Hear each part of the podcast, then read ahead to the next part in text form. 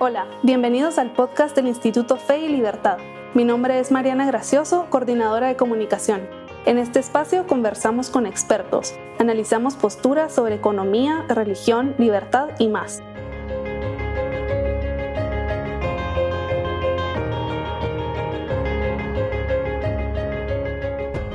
Estamos de regreso aquí en Los Disidentes por Radio Infinita. En unos momentos se nos estará conectando el director ejecutivo de la Fundación Libertad y Desarrollo, Paul Boteo, para que hablemos acerca de los resultados de esta encuesta y un poco de coyuntura también. Ya estamos a cuatro días de la segunda vuelta electoral. Y si quieren les voy a adelantar leyendo algunos datos importantes para que no perdamos tanto tiempo en la discusión de los datos y le entramos más al análisis cuando se nos conecte el, eh, licenciado Paul Boteo. Miren, eh, la, encuesta que ustedes ya tienen en su WhatsApp, porque me la, he estado enviando en estos momentos, eh, arranca haciendo una comparación entre, los, entre la última encuesta que hicieron ellos en el 2019 y los resultados de la segunda vuelta entre Sandra Torres y Alejandro Yamatei. Eh, la encuesta pronosticaba un 45% de Sandra Torres versus un 55% de Alejandro Yamatei. Los resultados al final fueron un 42% de Sandra con un 58% de Alejandro Yamatei. Está dentro del margen de error, tengo entendido. Entonces la encuesta pues al final fue eh, certera, se podría decir. Pero eh, bueno, eso es importante, importante mencionarlo. Y aquí eh, les quiero compartir esta eh, gráfica específicamente, me, encanta, es la que dice, eh, ¿en qué momento decidieron las personas su voto? Y es una pregunta también para ustedes, tanto para la primera vuelta como para la segunda, cuéntenme. Y el 38% dice que siempre lo supo, ¿no? Un poco más de un tercio de las personas siempre supo por quién quería votar. Después, un 20% dice que dos o más, o más semanas antes decidió por quién iba a votar un 21% dice que la semana anterior. Y miren este dato, 21% de las personas se decidieron en el momento de estar en la urna. Una de cada cinco personas llegó a esa papeleta sin tener completa seguridad de por quién iba a votar y decidieron en ese preciso momento. Em, me parece muy interesante. Creo que es lo que les, les explicaba, que ejemplifica bastante los resultados de esa primera vuelta. ¿Con quiénes fueron a votar? 55% dice que fuera a votar solo, 40% dice que fue con su familia. Yo fui a votar solo, por ejemplo, entro dentro de ese 55% que fui eh, a votar solo. Y la siguiente pregunta es cómo fue a votar, si caminando con vehículo propio. 72% dice que caminando. Creo que eso es un buen dato porque te dice que el Tribunal Supremo Electoral, quiera que no, bueno, las juntas electorales han hecho un buen trabajo en acercarle los centros de votación a las personas. Yo fui caminando también. Eh, no actualicé mis datos, entonces eh, voté donde vivía antes, siempre aquí dentro de la capital. Eh, pero parqué a unas dos, tres cuadras donde estaba mi, mi, casa anterior y después fui caminando. Entonces entro también un poco dentro de los que fueron a votar caminando. Eh, es interesante también, hacen algunas preguntas, todo esto antes de entrarle los datos de los resultados, ¿no? de, lo que puede que ocurra el, el, el, 20 de agosto. Y por un lado, mm, preguntan quién influye en el voto de las personas. Miren, el guatemalteco, el Chapín, es orgulloso, así estoy viendo con estos datos. El 77% dice que nadie influye en su voto. Yo no creo que sea tan cierto, digamos. Yo creo que esa es más una respuesta mm, una especie de orgullo, ¿no? decir, a mí nadie me dice por quién votar, yo tomé la decisión solo, pero la realidad es que uno toma la decisión influido por lo que uno escucha, lo que uno lee, lo que uno eh, habla con sus familias, con sus amigos. Creo que ahí, digamos, entra gran parte de esa influencia. Pero bueno, en segundo lugar, dice un 11% que la familia influyó en su voto, 4% dice la iglesia, 4% las redes sociales, un 2% los amigos. Eh, y bueno, cuando preguntan si alguien de su iglesia le ha aconsejado por quién votar, el 93% dice que no y el 7% dice que sí. No sé si ustedes han estado al tanto un poco de esa discusión eh, respecto a esa preocupación que hay de que en ciertos lugares o ciertas congregaciones religiosas pues está tratando un discurso ahí de, de, votar por un candidato o por lo menos no votar por otro, pues parece que eso no es la realidad nacional, digamos. Puede que sí esté ocurriendo en algunos casos marginales, pero no es la realidad en el ámbito en el ámbito nacional yo creo que muchas congregaciones religiosas se abstienen de opinar sobre temas políticos no eh, eso es un tema pues, tal vez muy personal. Eh, pero siempre sale uno que otro caso que pues las personas magnifican y con las redes sociales pues se eh, distribuye esa información tan pero tan rápido que muchas veces da esa da esa impresión no cuando hablan de probabilidad de ir a votar hacen una comparación de la primera encuesta que hicieron con respecto a la segunda, ¿no? Julio 2023 a agosto 2023. Eh, las personas que estaban muy seguras de ir a votar pasaron de 52% a 51%, creo que está dentro del margen de error, entonces realmente creo que se ha mantenido. Eh, las personas que están algo seguras de ir a votar pasó de 15% a 19%.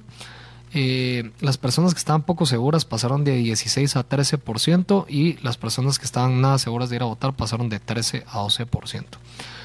Eh, yo creo que los datos, y esta es una, una de las primeras predicciones que van a escuchar, ya la he dicho ahí medio, medio sin ser tan, tan directo.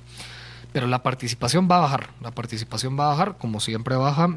Eh, tuvimos 59% de participación en la primera vuelta lo que yo espero es que baje a un 50%, por ahí. Eh, lo cual cuadraría bastante con esta encuesta, ¿no? Que 52, 51% de personas están muy seguras de ir a votar. Yo creo que va a estar como en 50% la participación, muy similar al comportamiento de, hace cuatro años. Ahora, el dato interesante es cuando preguntan según mm, por quién va a votar, ¿no? Los, las personas que dicen que van a votar por Arevalo el 59% de las personas dice que está segura que va a ir a votar, mientras que las personas que, van, que, elegirían a Sandra Torres están en un 51%.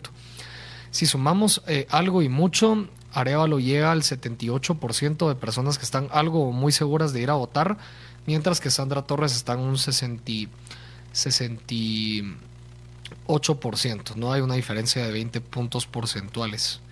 Eh, no, perdón, de, de 10 puntos porcentuales ahí. Eh, así que bueno, yo creo que eso nos va a ir dando una idea de hacia dónde se va a ir esa intención de voto para eh, esta segunda vuelta.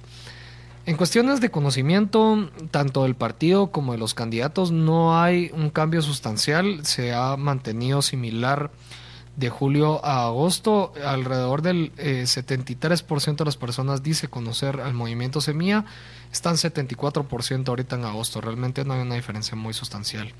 Mientras que eh, para la UNE estaba un 87% en julio y un 85% en agosto. Creo que eso se explica más que todo por margen de error. Eh, y con respecto a los candidatos, eh, Sandra Torres con un conocimiento de 83% en julio y 86% en agosto. Y Arevalo con un 74% en julio y un 72% en agosto. Si hay una diferencia, no es tan grande entre el conocimiento de Sandra Torres y el conocimiento de Arevalo para esta segunda vuelta electoral. Es interesante, pero también hace la pregunta sobre qué piensa la gente de quién podría ser el ganador. Y en ese sentido, 45% eh, de las personas cree que Arevalo va a ganar, mientras que 27% de las personas cree que Sandra Torres va a ganar. Eh, si lo vemos desglosado por diferentes eh, variables, ¿no? Por, según región, Arevalo gana tanto en la región metropolitana como en el resto de Guatemala, en las personas, digamos, en la percepción de, que va a ganar. Eh, según también educación primaria, secundaria y superior, Arevalo gana, digamos, en esas tres. Y eh, cuando preguntan, dependiendo de por quién votaría, o digamos, cuando hacen el análisis de por quién votaría, eh, es interesante, pero ahí sí hay una diferencia bastante grande, ¿no? Las personas que votarían por Arevalo, el 77% de las personas cree que él va a ganar, es bastante. Mientras que el 59% de las personas que votaría por Sandra Torres cree que ella va a ganar, no están del todo convencidas de que Sandra vaya a ganar las personas que van a votar por Sandra. Eso es bien interesante porque puede generar algún efecto ahí psicológico, ¿no? Eh, respecto a si van a querer salir a votar en esta segunda vuelta. Antes de, llegar a la parte de, la intención de voto, hacen una eh, evaluación sobre la percepción de la situación del país si gana un candidato u otro. Si gana Sandra Torres, el 32% dice que el país se mantendrá igual, un 20% dice que mejorará y un 30% dice que va a empeorar. Mientras que con el candidato Arevalo el 29%, muy similar a Santa Torres, dice que se va a quedar igual, pero ahí sí vemos una diferencia. El 32% dice que el país va a mejorar, mientras que solo un 12% dice que el país va a empeorar. Pero bueno, ya nos acompaña el eh, director ejecutivo de la Fundación Libertad y Desarrollo, Paul Boteo, para profundizar sobre estos resultados. Paul, bienvenido. Buenas, buenas tardes, José. Mil disculpas por, el retraso. Eh, agradezco mucho el, espacio enormemente y es un enorme gusto saludarte, además, que te tengo gran aprecio. No, un gusto, Paul. El gusto es nuestro, no tengas pena. Y yo hice ya un repaso de las primeras 15 eh, slides, eh, Paul antes cabal de llegar a la, a la gráfica intención de voto, pero algunas observaciones, eh, tal vez las más importantes que creas de toda esta parte, digamos, de esta primera parte de, de la encuesta, las cuestiones relacionadas a eh, esta cuestión del análisis de, de, cómo se decidieron las personas en las elecciones de primera vuelta y algunos datos respecto a eh, estos que nos presentan sobre la segunda vuelta. Bueno, realmente Obviamente este es un ejercicio que, que no hemos realizado por primera vez, sino realizamos también en el 2019 con resultados bastante favorables, podemos decir, pero que en esta ocasión, José, obviamente por lo que había sucedido en la primera vuelta electoral, en donde las encuestas pues tuvieron el problema que tuvieron, nosotros queríamos tratar de leer o tratar de comprender qué había fallado y pues tratar de no cometer los mismos errores. Lo que nos revela la encuesta es que la, primera vuelta electoral, eh, quienes respondieron la encuesta nos decían que habían decidido su voto eh, el 42% de ellos en la última semana o el mismo día de las elecciones. Eh, era imposible que alguna, alguna encuesta lograra capturar ese cambio que sucedió en la última semana porque obviamente pues eh, las encuestas eh, llevan un, tiempo que, no se puede hacer la misma semana de las elecciones. Entonces, eh, eso creo que fue un dato que confirmó la alta volatilidad que se tuvo en la primera vuelta y sobre todo con un factor importante que era el candidato Carlos Pineda, que según las encuestas que se publicaron en el mes de mayo, pues tenía una intención de voto muy alta y al parecer ese voto huérfano que queda más algún otro candidato que de los otros que fueron vetados, pues finalmente se decidieron a última semana por el candidato Bernardo Arevalo y que de alguna forma pues nos tiene en, en la situación que estamos el día de hoy. Entonces quisimos hacer ese análisis sobre todo para tratar de comprender más o menos cómo el votante guatemalteco elige. Claro, eso fue en primera vuelta. Ahorita en segunda vuelta creemos que puede ser mucho más estable el voto porque eh, pues estamos em, en una situación que si bien ha habido esa tensión política, pues los dos candidatos que están en segunda vuelta son los que están y no, y no ha cambiado. Sin embargo, ya hablando de los resultados propios de la intención de voto, lo que nos revela entre la primera encuesta y esta es que el voto indeciso, que puede ser ese voto en blanco y el voto nulo, de hecho se redujo de un 29% a un 18%. Eso nos da, digamos, idea de que en, estos últimos 15 días, que fue la en donde se levantaron los, los datos, pues la gente pues ya se decidió, digamos, por haber, eh, por, por uno de los candidatos. Claro, queda un 18%, que puede ser que al final no vaya a votar, vote nulo o alguna proporción también se vaya, se vaya digamos, a, decidir a último momento.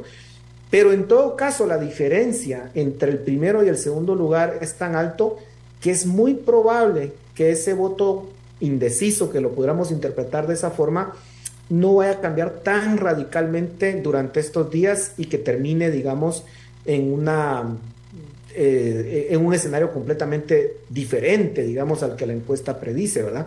Aunque claro, no las encuestas siempre tienen que tomarlas como lo que son. La lectura en un momento del tiempo y, por supuesto que como nos demostró la primera vuelta electoral, las preferencias cambian, ¿verdad? Por supuesto, Paul, y sobre eso, sobre ese tema particular, tengo dos preguntas. La primera es, eh, no sé si hacen el, exactamente el mismo ejercicio para esta segunda vuelta de preguntarle a las personas si, si ya están completamente decididas a estas alturas o todavía están terminando de decidir. No sé si eso se recoge un poco en esa gráfica que tú me mencionas de probabilidad de ir a votar, por ejemplo, eh, porque creo que es interesante ese, ese elemento. Y la, segunda es eh, si todavía crees, eh, o, digamos con los datos que tenemos, que hayan personas indecisas o no estén completamente convencidas de ir a votar por Arevalo o por Torres, si crees que algo pueda cambiar en esta última semana que pueda favorecer o perjudicar a algún candidato determinado. Bueno, no hacemos esa pregunta exactamente, José, que creo que me parece eh, súper importante. Lamentablemente no la hicimos, pero sí hacemos un chequeo. Y es que, eh, digamos, la, intención de voto se mide de dos formas. Una, a través de papeleta eh, simulada, ¿verdad? Y se hace una serie de preguntas y luego se vuelve a preguntar. Esta vez no con papeleta, sino de forma verbal. Dígame por quién va a votar. Y ese es un chequeo, digamos, para que efectivamente eh, lo, que se tiene, pues efectivamente esté dando la intención de voto que es. Y al final, al cruzar los datos, pues, pues casan bastante bien. Entonces, en ese sentido, digamos que sí hay cierta certeza, pero no hicimos esa pregunta. Ahora, ¿qué, nos, qué indicios nos puede dar? O sea, ¿qué, otra pregunta nos podría ayudar con esto? Uno es el tema de, eh, le preguntamos a las personas, cómo ven el país dependiendo de quién de los dos candidatos vayan a, ganar. Esa es una de las preguntas, digamos, si gana Sandra Torres, ¿cuál cree que va a ser el destino del país? Eh, ¿Va a mejorar? ¿Se va a quedar igual? Eh, ¿Va eh, a, empeorar, verdad? ¿O no sabe, no responde? ¿Qué es lo que nos, nos revela, digamos, esta, esta pregunta? lo que nos dice es que el 30% de los encuestados cree que si queda Sandra Torres va a empeorar el país. Es un tercio. Tan solo un 20% cree que va a mejorar. Si lo vemos por el lado del candidato Bernardo Arevalo, solamente un 12% cree que el país va a empeorar si queda él. Entonces, ¿qué es lo que nos está indirectamente diciendo esto? Que hay, una, hay un alto rechazo, digamos, que tiene la candidata Sandra Torres, que le sería muy difícil de, cambiar, digamos, en, este, en estos últimos días. Y hay otro dato importante, y es que dividimos y dijimos, dentro de las personas que van a votar por Bernardo Arevalo, cómo, eh, cuál es la perspectiva que tienen de un eventual gobierno de Sandra Torres. Y el 51% creen que el país empeorará. Uno diría, bueno, pero, pero es natural, pues, porque su, su candidato es Bernardo Arevalo. Pero si nos vamos al otro extremo, en donde suponemos, se le pregunta, suponga que gana Bernardo Arevalo, ¿qué cree que va a pasar? Y lo reducimos a los votantes de Sandra Torres, solamente un 21% cree que el país empeorará dentro de los votantes de Sandra Torres de quedar Bernardo Arevalo. Entonces eso nos da una idea de, digamos, eh, del fervor, si se le quiere llamar de esa forma, del voto de uno y de otro, ¿verdad? pareciera que es un voto más comprometido el de Bernardo Arevalo, porque claro, estamos hablando de que su, su nicho es urbano, eh, entre personas de educación eh, media o superior, y que claro, es un voto que, puede ser un poco más, em, digamos, en, principio más razonado, ¿verdad? Eh, y eso le da, digamos, cierta ventaja a Bernardo Arevalo. El nicho de, de la señora Torres es personas con educación primaria. Paul, te interrumpí, pero nos estabas comentando algunos otros elementos importantes de esta encuesta que publicaron hoy, 16 de agosto. Sí, efectivamente, José, una de las, de las cosas que, también queríamos eh, indagar era sobre el acarreo de votos que pudo haber existido en la primera vuelta electoral. Eso es difícil de determinar porque obviamente las personas pues, no van a decir, miren, eh, la verdad es que a mí me acarrearon, ¿verdad? Entonces quisimos ponerla, digamos, como una pregunta, digamos, aleatoria, en donde les dijimos, mire con quién fue a votar usted la primera vuelta. Eh, la mayor parte fue o sola o con su familia, ¿verdad? Eh, pero un 5% fue a votar eh, con personas de su comunidad, con líderes comunitarios o cocodes o con personas de su iglesia. Digamos que eso podría ser un indicio, tal vez indirecto, José, pero sí puede ser un indicio de cuánto pudo haber sido el acarreo. Eso es un 5%, claro, con el margen de error correspondiente, pero si uno considera los 5.5 millones de personas que fueron a votar en la primera vuelta electoral, eso nos diría que más o menos un 270 mil personas podrían haber sido acarreadas. ¿Es eso mucho? ¿Es eso poco? Bueno, si vemos los resultados, la fragmentación de los votos que hemos experimentado desde 2019, pues sí podrían ser importantes, porque claramente ese 200, 270 mil personas eh, representan más o menos el 60% de los votos que sacó Manuel Conde Orellana, o es mayor, por ejemplo, de la diferencia que tuvo eh, Sandra Torres sobre Semilla. Entonces, sí pueden determinar una elección y, y sobre todo porque la percepción es que el domingo podría activarse toda una maquinaria de traslado o de acarreo de votos por parte de los aliados de Sandra Torres, candidatos y por supuesto con el apoyo del, del gobierno central. Entonces, eso podría afectar de alguna forma los resultados. Y el otro es el tema de em, el papel de las iglesias, ¿verdad? Eh, hemos visto, eh, digamos, un o existe la percepción de que las iglesias están activas eh, dentro de este proceso electoral. Lo que nos sorprendió es que tan solamente el 7% de los encuestados indicó que su pastor, sacerdote o líder eh, religioso ha tratado de influir en su voto.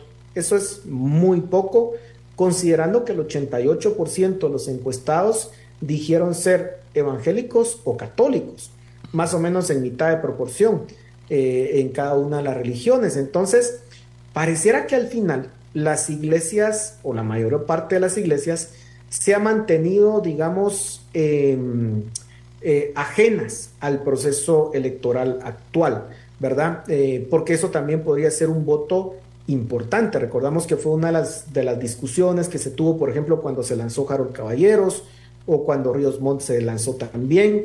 Incluso se creía que, que, Suri Ríos podía captar parte de ese voto, pero parece que ese voto, eh, digamos, apegado o relacionado con la religión es mucho más difícil de captar de lo que creemos. Es interesante porque creo que logran, Paul, recoger algunas cuestiones que están sobre, sobre la discusión en esta, en esta campaña eh, electoral, ¿no? Y que están de cara ahorita al 20 al 20 de agosto, que, son cuestiones que, más allá de predecir, que es un poco el comentario que siempre discutimos, eh, Paul, las encuestas no necesariamente buscan predecir los resultados de una elección, sino reflejar más que todo la situación de un momento determinado. Sí es interesante esas variables que ustedes recogen que, están sobre el ambiente eh, respecto a esa discusión. A ver, eh, Paul, tal vez a manera también de, de conclusión, con base en todo lo que podemos ver en la encuesta que ustedes hacen, ¿cuál es tu conclusión? Digamos, ¿cuál es la conclusión a la que pueden llegar a través de estos datos? Bueno, yo te diría que si unimos la primera encuesta con esta, José, yo creo que estamos en un momento del país en donde hay gran descontento de parte de la población. Eh, la primera encuesta electoral nos decía que más o menos tres cuartos de la población, 75% aproximadamente, consideraban que el país iba por un mal camino. Eh, gran parte de la preocupación de la gente, sobre todo en la gente joven, educada, eran los altos niveles de corrupción que se podían percibir. Eh, y, digamos, eh, las redes sociales han jugado un papel fundamental en este proceso electoral.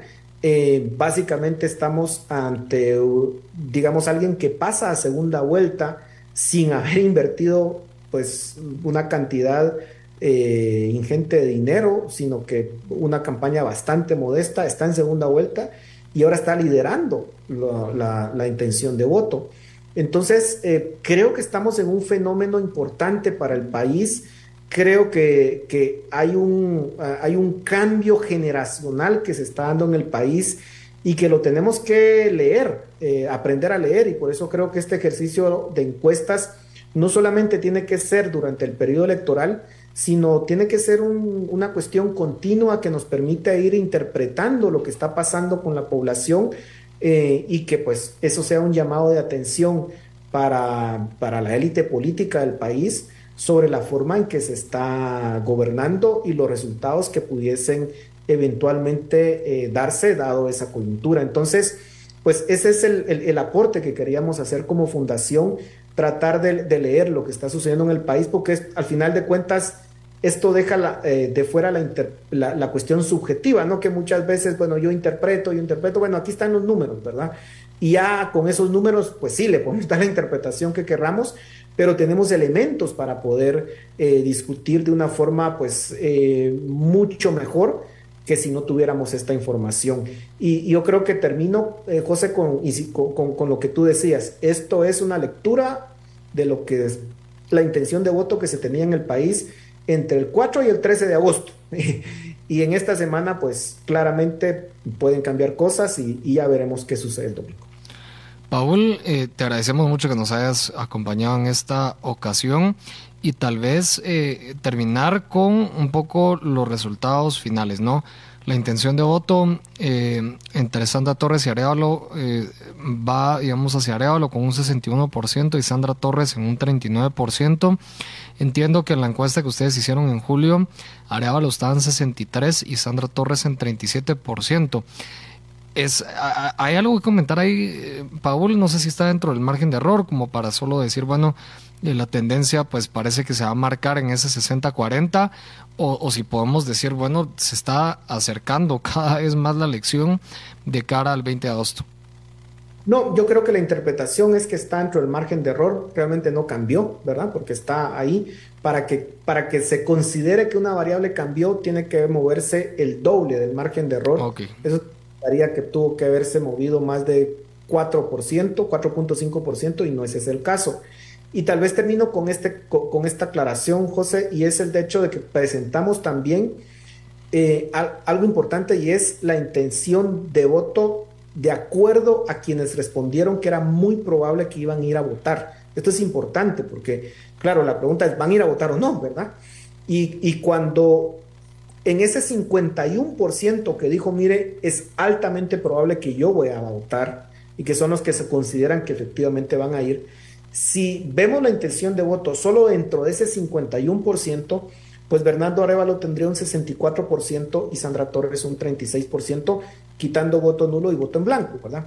Entonces siempre está dentro de los márgenes, digamos, y pareciera que eh, pues la tendencia es que esté en ese 60-40 que tú decías. Excelente, Paul. Pues muchísimas gracias eh, por la información. Es una encuesta que hemos estado compartiendo a nuestros radioescuchas al 5741 1290. Y un último comentario, Paul. Hoy en la noche Prensa Libre también presenta una encuesta. ¿Qué esperar? ¿Crees que los resultados van a ser similares de, alguna forma u otra, Paul? Bueno, José, eh, la verdad es que en el 2019 eh, Prodatos le daba una intención de votos menor a Sandra Torres de lo que Sid Gallup le daba. Y le daba más intención de voto a Alejandro Yamatei, ¿verdad? Eh, Vamos a ver si eso se cumple en esta oportunidad, ¿verdad?